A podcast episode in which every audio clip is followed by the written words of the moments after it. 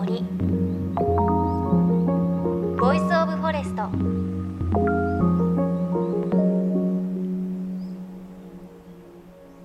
おはようございます。高橋真理恵です。いやもう連日のニュースでね聞き飽きてると思いますが本当に暑い日が続いていますよね。あの先日東京都内で観測史上初となる40度を記録したということで その40度を記録した場所が東京の西部の方にある青梅市というところなんですが私その日偶然青梅市にいたんですよね。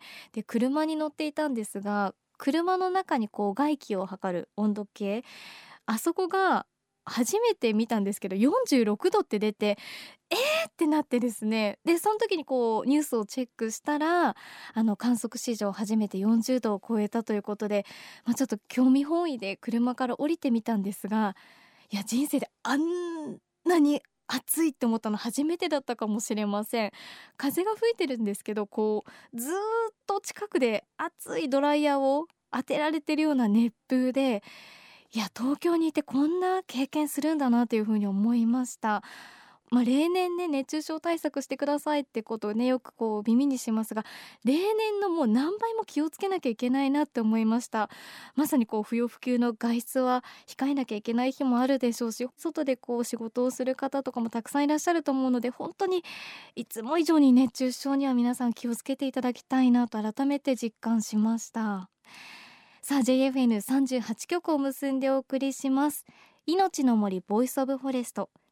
今週も引き続き国立科学博物館の人類進化学者海部陽介さんのお話お届けしていきます。今からおよそ3万年前私たち日本人の祖先は大陸から何らかの方法で日本へやってきたはず。じゃあそれは一体どんなルートでどんな方法を使ったのか。今回お話を伺った国立科学博物館の人類進化学者海部陽介さんはそのルートの一つ。当時大陸とつながっていた台湾から船で沖縄の島にたどり着いたとされるルートを再現しようとしています。それが3万年前の航海徹底再現プロジェクトです。海部さんはチームを組み3万年前の技術で可能な草の船竹の船を製作して当時と同じように漕いで海を渡る実験をすでに実施。そして実験は次の段階へと進もうとしています。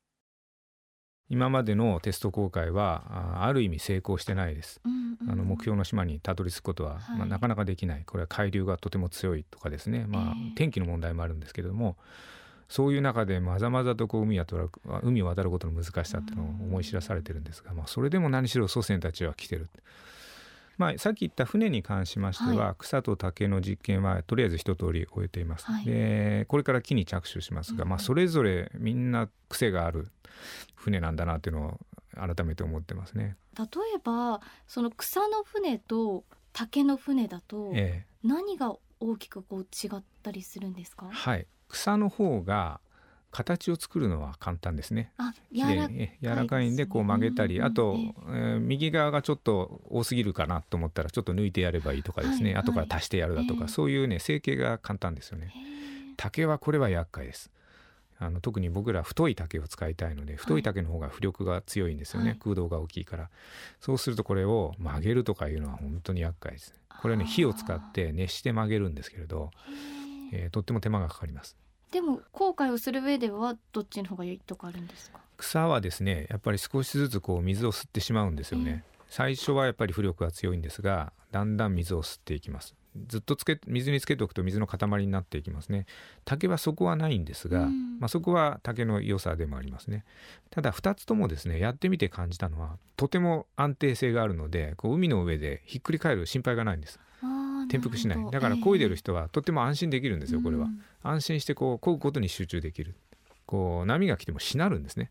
そこは本当にこう乗ってて気持ちがいいですねこの2つの船は、はい、難しい点はやっぱスピードが出ないということでした、はい、草はあのまあ、水を吸ってしまう重いってこともあって、はい、まあ、あまりスピードは出なかった。で竹はもっといけるかなと思ったんですが、でもやってみたらそうでもなかったんですね。うんあんまりスピードは出なかった、はい。えー草と同じぐらいだったですへーですからその意味ではちょっと黒潮みたいな大きな海流を越えるのは厳しいかなというのが今の率直な感想ですね。うん。あそこを流れてる黒潮ってですね、はこれ世界最大の海流なんですよね。でスピードがすごくてええ。秒速1から1.5メートル。これ、ね、人が歩くか早歩きするぐらいのスピードなんです。え。えでそれが幅100キロにわたって流れてるのが黒潮の本流ですね。でこれが台湾と与那国島の間流れてる。これを越えないといけないもんですから、ええ。えーやっぱり船がある程度スピードが出ないととても乗り切れない。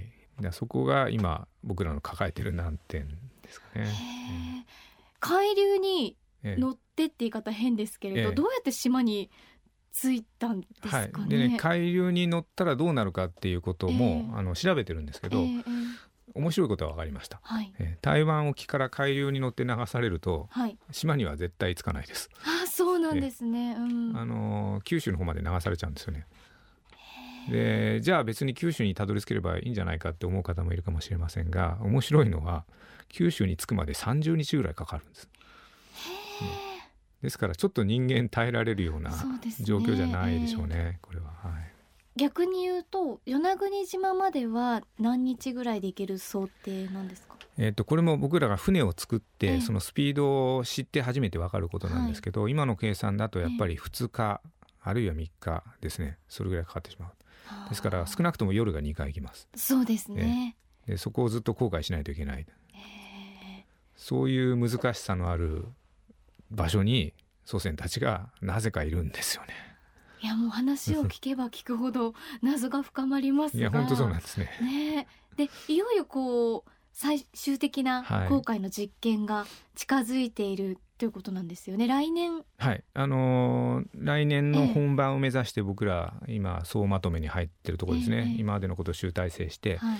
船は何であるかそれからまあ何ぐらい行かないといけないのかどうやったら黒潮を越えられるのかそれから実際漕いでる時に、はい、まあ、休憩はやっぱりしないといけないのでうん。全くしないで2日間漕ぐっていうのはありえないですから、ええ。だけど全員寝ちゃったらアウトですよね。流されちゃいますから。はい、だからじゃあどういう休憩の取り方するのか、うん。えーそういったことをこうやりながら考えてるんですけれども、へえ。大体その今度は木の船で行かれるえ最後の、はい、今度第3の候補の丸木舟の実験をします。う。んでそれが終わってからあやっぱりこれが一番いいだろうというモデルを選びます。で同じようにあの全てのことに対して僕らのベストの仮説というのをまあ作ってでそもそも3万年前台湾から与那国島を目指すとしたら祖先たちはどういう作戦を立てたのかっていうのをシナリオを作んないといけないんです。つまり彼らが最初にどうやって島を見つけいや見えますか？台湾から与那国島それがちょっと面い白いことがあって、えええーまあ見えるはずだと思ってたんですけど、台湾に行ったらですねいやそんな島見えませんって言われちゃったんですね。地元の観光局にも聞いてそれから山岳民族いるんですけどあの標高 1,000m の時点あの場所であの生まれ育った90歳のおじいさんとかにもインタビューしたら「い、や島なんて知りません」と言われちゃったんですよね。でこれがちょっと謎になっちゃってつまり島が見えなかったらそこにたどり着く動機も何も分かんなくなってしまうので。なぜそこに行ったかってことですもんね。そうなんです。えでねこれに関してはちょっと調べ直しました、ええええ。ー台湾で広告を出しました。はい。島が見えた人いませんかっていううん。のをね、ええ。そしたらね情報出てきたんです。山の上からあー見えたっていう写真も届きました。はい。そうなんですね。これでやっぱり見えるんだってことは分かったので、で私自身も台湾の山に4日間去年の夏に入ってですね、で見える場所で、えー見える瞬間っていうのを実は捉えてきましたそれを見た時にどんなことを感じるかっていうこともやっぱり大事にしたかったのでええ。自分で、えー行ってきました、はへい、え、かゆきさんその島見た時に行けるなって思いました？いや全然思わないです。よそうですよもうね。しかもええ。一瞬だけ見える、ま、幻の島みたいな感じですねイメージとしては。でそれが今まさにね今ポスターなんかに出してる写真。今ポスターがありますが、ん？この水平線の上にですね影が いやすっごいうっすらですね。山の上からこう水平線が見えますが、水平線の先にもしかしたら島かも。そうです うっすらですし、ここに行こうってちょっと信じがたいですよねその感覚がすごいですね。えこれ実際に距離ってどのくらい？ー100キロ今110キロありますね、えーへ与那国島まで最台湾との最短距離が。ですから実際にはこの後僕らシナリオを作るんです。つまりあの彼らは地図持ってませんのでうん。僕ら地図見ながら話しちゃってますけどう地図持ってない。まあ見えた島がある。でその次にだけどこれは山を降りて海岸まで行くとこれ見えなくなります。地球が丸いので。もう理屈上見えないんですね、はい。ですが山から見て方角がわかるので星だとか太陽だとかを使ってあっちにあるはずだと、まあ、そもそも与那国島って面白いことに太陽が出る方向にある島なんですね。台湾から見ると。ちょうど日が昇ってくる方向にあるんですけれど、まあ、その島をそういう天体を使ってまあ目指すということをする。だけどちょっと沖に出ると黒潮があるわけです。うん。必ず北に流される。ですからまっすぐ行ったらこの島にはつけないってことをまあ悟るわけですよね、ええ。でじゃあもっと南の方から出ましょうところがますます遠くなる。はい。ますます見えなくなる、ねええ。ですが方角は星で分かりますので、まあ、そうやって目指したというシナリオ以外にちょっと作れない。へえ。ですから、あのー僕らの目には飛行機使って簡単に行けるところですけれど実は3万年前の技術で行くって相当大変なことなんですよね。本当ですよね、それでもこういう海をここだけではなくて、えー他の島にもどんどん祖先たちは出ていくんですけれど、ええまあ、そういうことを繰り返して海へ挑戦して新しい島にまあ住み着く。そうやって世界を広げていくってことは実はやってたんですよね。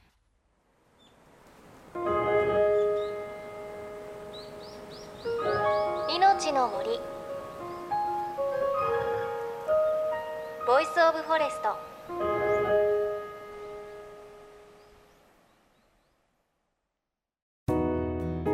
JFN38 局では東日本大震災で被災した沿岸部に津波から命を守る森の防潮堤を作る鎮守の森のプロジェクトを支援する募金を受け付けています。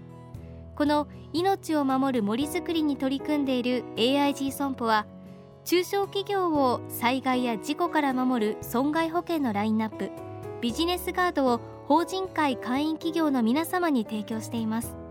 AIG 損保ではビジネスガード新規契約1件につき1本のどんぐりの苗木を植樹する命を守る森づくりを通じ被災地の復興全国の防災減災に取り組んでいます。詳しくは番組ウェブサイトをご覧ください。命の森ボイスオブフォレスト。国立科学博物館の人類進化学者海部陽介さんのお話でした。や本当にこうロマンのある話だなっていう感じがねすごくするんですがあの海部さんにお伺いしたところね3万年前当時というのはまあ今の台湾とユーラシア大陸は陸続きでその台湾からまあ与那国島にねどんな風に渡ってきたかという話なんですが3万年前にね、23日かけて当時の人たちがどんな計画を立ててそしてどんな風に渡っていったのかっていうことがこう明らかになるとまあね、今の未来を切り開いた祖先たちの姿っていうのが実際に私たちのこう手に取るように見えるかもしれないということで本当に夢のある話だなっていう感じがしますよね。であのこの3万年前の航海徹底再現プロジェクト来年の本番へ向けて今海部さんは準備を進めています。クラウドファンディングで資金を集めていて目標支援額は3000万円です。募集期間は9月14日までで資金協力をした方にはいろいろな特典もあるそうです。あのご興味のある方3万年前の航海でぜひ検索をしてみてください。番組ブログにもリンクを貼っておきます。また3万年前の道具で丸木舟を作るこの実験の一般公開というのが上野の国立科学博物館正面玄関にて8月6日の月曜日まで実施中です。こちらの見学自由ということなのでぜひあの夏休みのねこう課題なんかでお子さんが迷っていたらいいかもしれません。さあ来週はですねいよいよ丸木舟で与那国島まで渡るプロジェクトについてお伝えしていきますがね3万年前の漕ぎ手と現代の漕ぎ手どちらが優秀だったのかそんなお話もお伺いしていきます。そして番組ではあなたの身近な森についてメッセージお待ちしています。メッセージは番組ウェブサイトからお寄せください。命の森ボイスオブフォレスト。お相手は高橋真理恵でした。この番組は AIG 損保の協力でお送りしました。命の森。の森。ボイスオブフォレスト。